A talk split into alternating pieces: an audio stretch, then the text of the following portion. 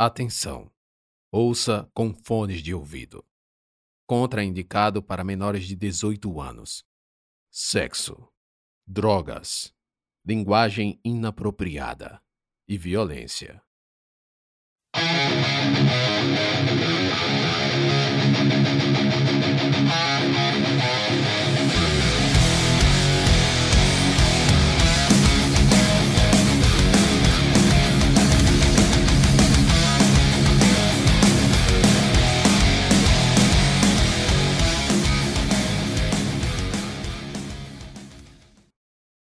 Baldo estava num café quando o homem de casaco preto chegou e se sentou na mesa.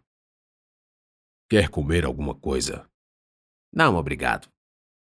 Eu chamei você aqui na hora do seu almoço. Não é bom ficar sem comer nada. Beleza, então. Vou pedir um pão com queijo. O homem fez o pedido e aproveitou para tirar o casaco e pendurá-lo na cadeira. Conhecia Baldo desde antes, quando ambos estudavam juntos, e não ignorava que o amigo era cheio de trejeitos, metódico, meticuloso e extremamente intolerante a negativas. Por isso não estranhou a insistência para que pedisse algo, bem como a escolha daquele café, a uma considerável distância do centro da cidade e de locais mais conhecidos. Além do mais, não desconhecia que Baldo passava por uma situação muito difícil. Mais uma vez eu sinto muito por seu enteado.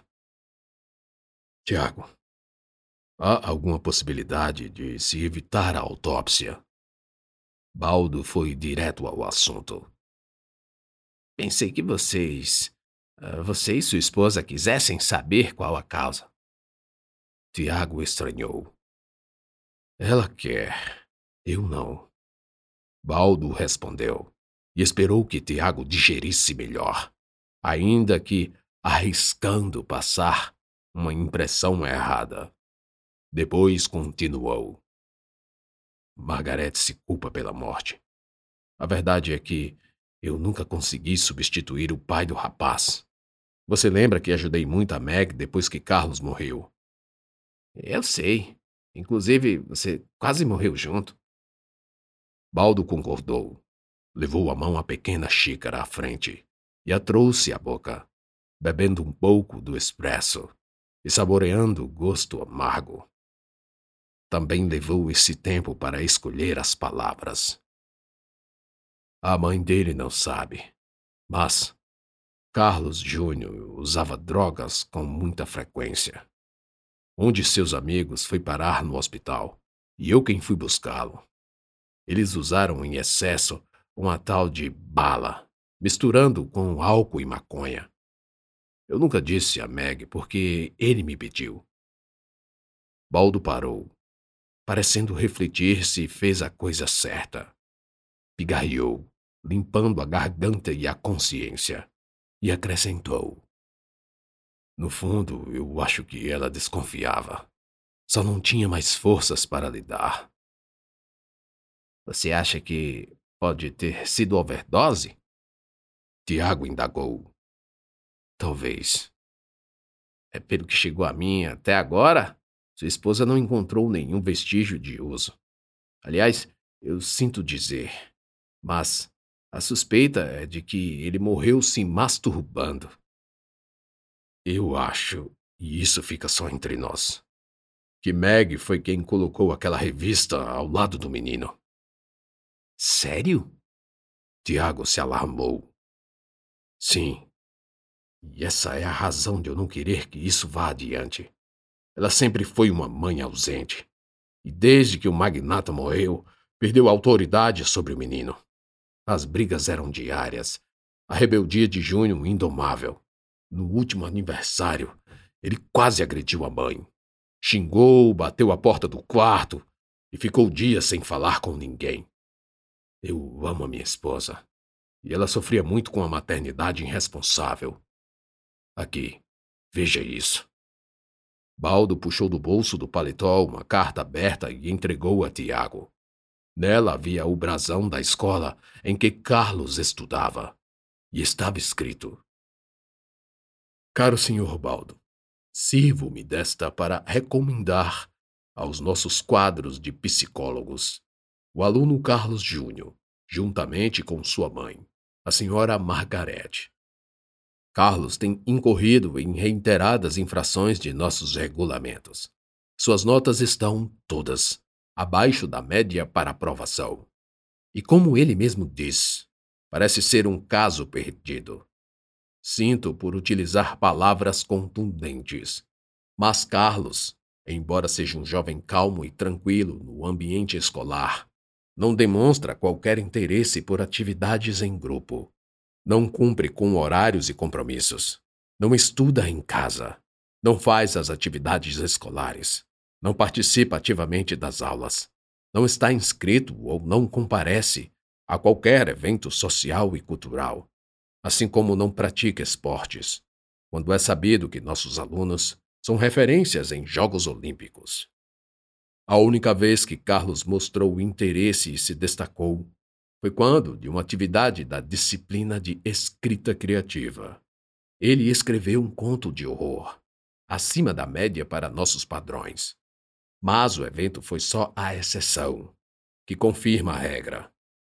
Reforço que tentamos de tudo, e a única saída viável e paliativa é a condução de uma terapia em conjunto e familiar. Porque nossa suspeita é a de que Carlos traz para a escola os problemas mal resolvidos do lar. Atenciosamente, Doutor Jacó, diretor do Colégio Santíssimo Sacramento. Tiago leu a carta e, ao fim, a entregou a Baldo que a pegou, dobrou e guardou no mesmo lugar. Vamos ter um neném. Eu vou sugerir. E tudo isso quero deixar para trás. Baldo não titubeava na convicção. Para ele, o filho, ainda que morto, seria um problema para a mãe. Assim, aquela era a melhor forma de lidar com a situação esquecer qualquer causa que possa ter precipitado a tragédia. Por outro lado, a questão era apenas a respeito da possibilidade ou não de impedir que a autópsia fosse realizada. Dúvida essa compartilhada por Tiago. Ah, Baldo, eu vou tentar. Mas o rapaz era muito novo. Tá todo mundo falando que foi uma overdose ou que ele já tinha doença. Sei lá. Como é que vão saber se não fizerem a autópsia? Outro médico pode ter a mesma opinião. Por isso chamei você aqui. Quero falar com o médico, se for o caso. Tiago olhou para os lados, assustado com o que poderia vir de lá para cá. Como funcionário público, servidor da Secretaria de Segurança, tinha vaga noção do que Baldo queria. O máximo que Tiago poderia fazer pelo amigo e pelos velhos tempos era adiantar qual o resultado do exame, mas jamais impedir ou interferir nele. Cara, ah, não dá. Isso, tipo, eu pago. Baldo interrompeu. Pô, pra que isso? É que eu quero que a minha mulher volte à vida normal. É o luto. E eu acho que ela quer saber se o menino tinha alguma doença. E se não for a doença? E se for a droga? E se foi ela quem inventou essa história toda de revista masculina e masturbação? Tudo para tirar das costas o peso da irresponsabilidade por ter entregue o menino desde sempre às empregadas. É, eu sei, mas você sabe que não é tão simples. Eu vou tentar, vou ver o que posso fazer. Tiago concordou parcialmente, mas escondeu a verdadeira intenção de não ajudar, porque imaginou, porém, que dizer não ali só alongaria o debate. Baldo ficou em silêncio. Achou melhor não insistir. Tiago foi embora, assim como chegou, deixando só a expectativa de impedir a autópsia. Enquanto isso, naquele exato instante, o médico legista, Dr. Marcos, abria o corpo de Carlos Júnior. Se constrange a mão, rapaz. Eu já tive a sua idade. Eu sei como é. Baixo a cabeça. O velho não poupou palavras. Apesar de falar, com entrecortes e gaguejar um pouco. Percebo Rafael querendo rir. Primeiro fica vermelho, depois solta um sorrisinho de canto de boca. Mas, mas me diga, o que vieram fazer por aqui, nessa simulação de Taperoá? Limpo a garganta. o meu amigo aqui fez um pacto e não quer ir para o inferno. Vou direto ao ponto. Ariano abre um pouco a boca, apenas descolando os finos lábios, e cerra os olhos. Aliás, quase não tem lábios, de tão estreitos. Até parece que não entendeu, embora tenha escutado perfeitamente. Acho que está é abismado. Paquitário? Sim. Respondo sem ter certeza de que a palavra significa o que eu acho que deve ser. Alguém que fez um pacto. Obviamente. Fez o pacto em vida. Ariano completa. E agora tem que pagar. É isso mesmo. Falo.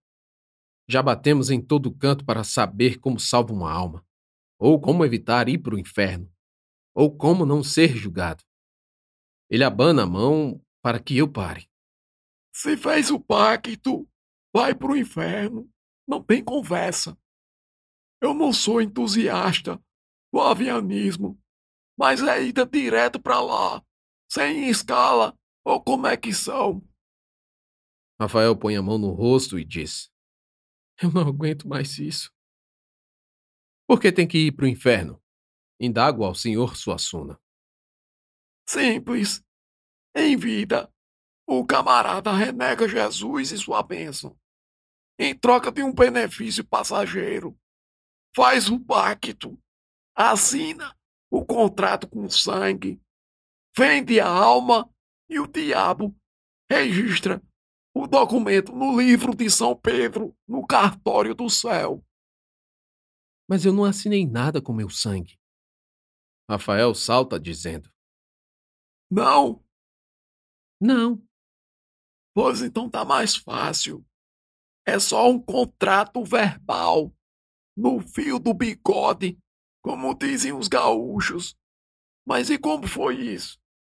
Seu amigo aqui nem penteio tem e você nem bigode. Minha cara esquenta e avermelha. A vergonha é maior porque eu tenho sim pelos pubianos, embora use sempre um estojo de barbear para a depilação deles. Rafael não nota meu extremo constrangimento e explica tudo. Então, você e o vermelho nunca se encontraram? Não. Oxe, e como você sabe que o pacto foi selado? Não sei. Rafael responde surpreso com a própria resposta. Sua voz tem um tom mais firme. Ariano se põe a pensar. Se levanta e entra na casa. Antes pede para que esperemos. Depois volta com um livro. Senta-se novamente e abre-o no início. Corre o dedo no sumário e diz: capítulo 13.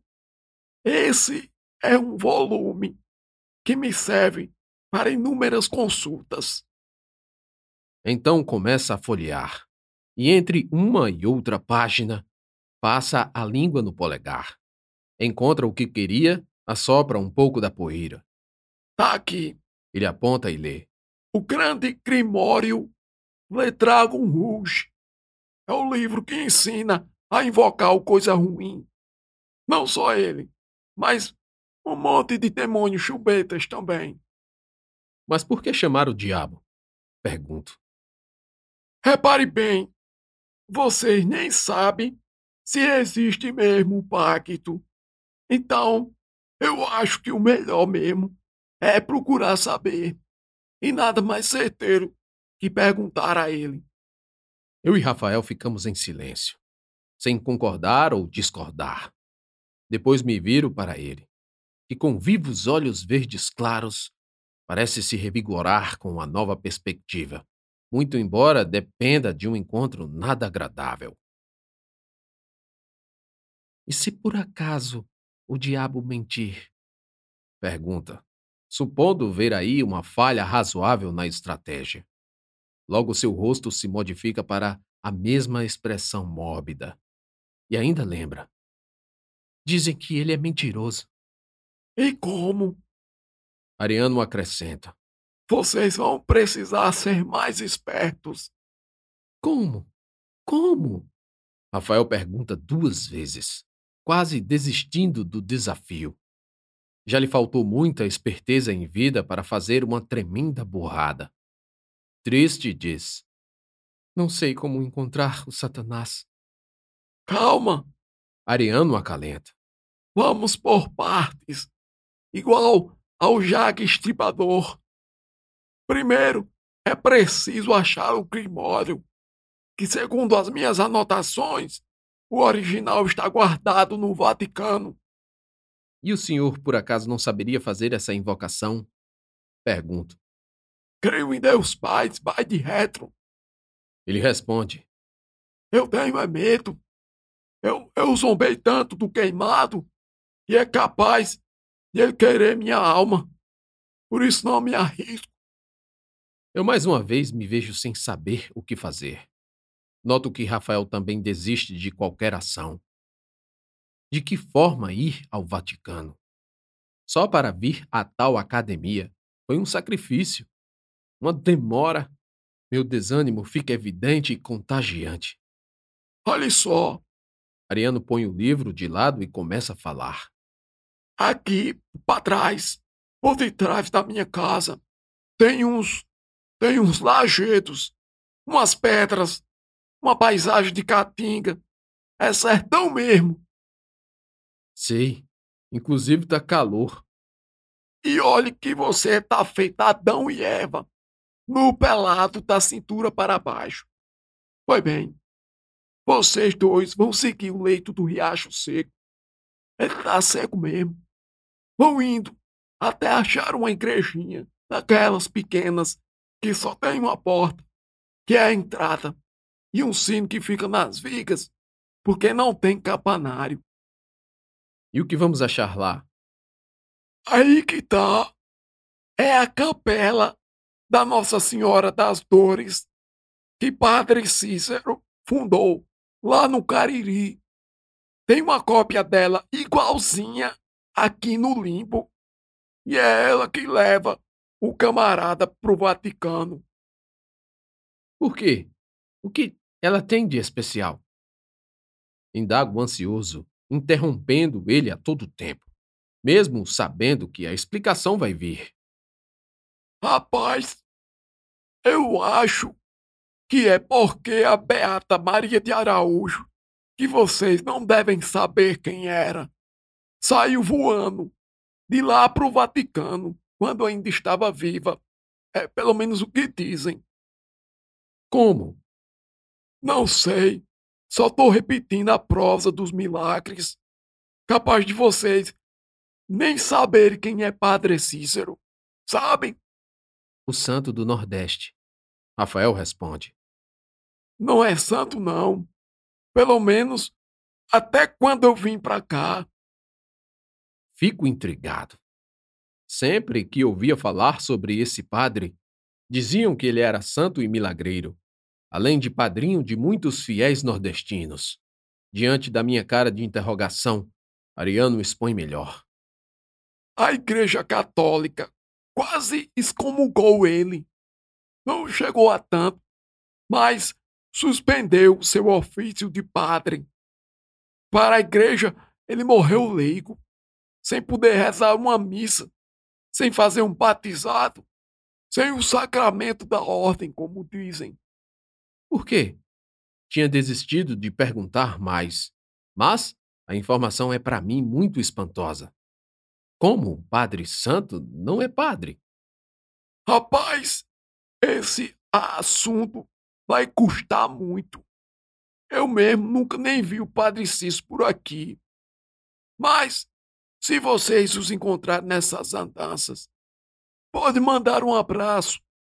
Concordo com o pouco tempo que temos. E indago o que vamos fazer no Vaticano, se de alguma forma voarmos para lá. Vão procurar o tal do Papa Honório III. Note aí, Honório III, que diz que foi ele quem escreveu, no século XIII, o tal do Grimório Vermelho. Essa é mais nova ainda. Aliás, não entendo muito bem esse emaranhado de informações. Ir para a capela que fica aqui e que foi construída por um padre que não é padre, mas todo mundo o conhece por milagreiro e santo. Então, sair dessa capela, ir talvez voando para o Vaticano, encontrar um papa que já morreu, e pior, que escreveu um livro sobre invocar demônios. Que viagem! Tá falando sério? Pergunto. Como é que a gente vai achar um papa morto? Ariano só se balança na cadeira, faz um muxoxo e diz: É dureza! E no final olha para meu pau. Deixo meus ombros caírem. O que eu não faço por esse meu amigo de ocasião? Por um instante, ele se mostrou animado, mas agora, ouvindo essa complicação toda, que mais parece uma missão para o Constantine ou o motoqueiro fantasma, Rafael também desaba. Então Ariano me pergunta: Mas me diga, por qual razão que você tá nessa? Você não fez pacto nenhum? Eu só tô ajudando. Só. Ah, agora eu entendi. É a alma de seu amigo que você tem que salvar. Realmente. Foi por isso que comecei tudo isso. Agora reflito que eu não posso parar. Cada vez que topamos num beco sem saída, sinto minha existência espiritual me deixando. Mas aí, logo que encontro uma nova pista, uma nova chance de continuar, tudo se renova. Olho para Rafael e o vejo sendo totalmente dependente de mim. Seu rosto fino, cada vez mais belo. É como se o propósito, o meu destino aqui fosse salvar ele. Vamos, amigo, não fique assim. Já o chamo de amigo. Temos uma longa caminhada por esse riacho seco. Ele pega na minha mão e a aperta. Eu também aperto. Nesse calor, talvez fosse melhor ele tirar esse casaco. Eu tiraria se pudesse. Aliás, por que a maquiagem branca dele já não está mais no rosto? Será que tem alguma coisa diferente com ele? Concluo que é melhor perguntar a ele depois. Agora, Rafael apenas precisa de força e coragem. Muito obrigado pela sua ajuda, senhor Ariano Suassuna. Não há de quê. E quanto a você? Ele se dirige a Rafael. Boa sorte! Já estávamos saindo para pegar as veredas de areia seca e pedra quando Suassuna nos chamou e disse: oh, Tem mais uma coisa. É o que eu esqueci de alertar a vocês. É que aqui vocês têm que ter cuidado com os cangaceiros. Eles são tão perversos quanto eram em vida. E aqui, tiros e punhaladas aceleram a decomposição, matam pela segunda vez. Era só o que faltava. Ir à capela do milagreiro, enfrentar cangaceiros, voar para o Vaticano, encontrar o Papa invocador de demônios e perguntar ao diabo se tem ou não o contrato.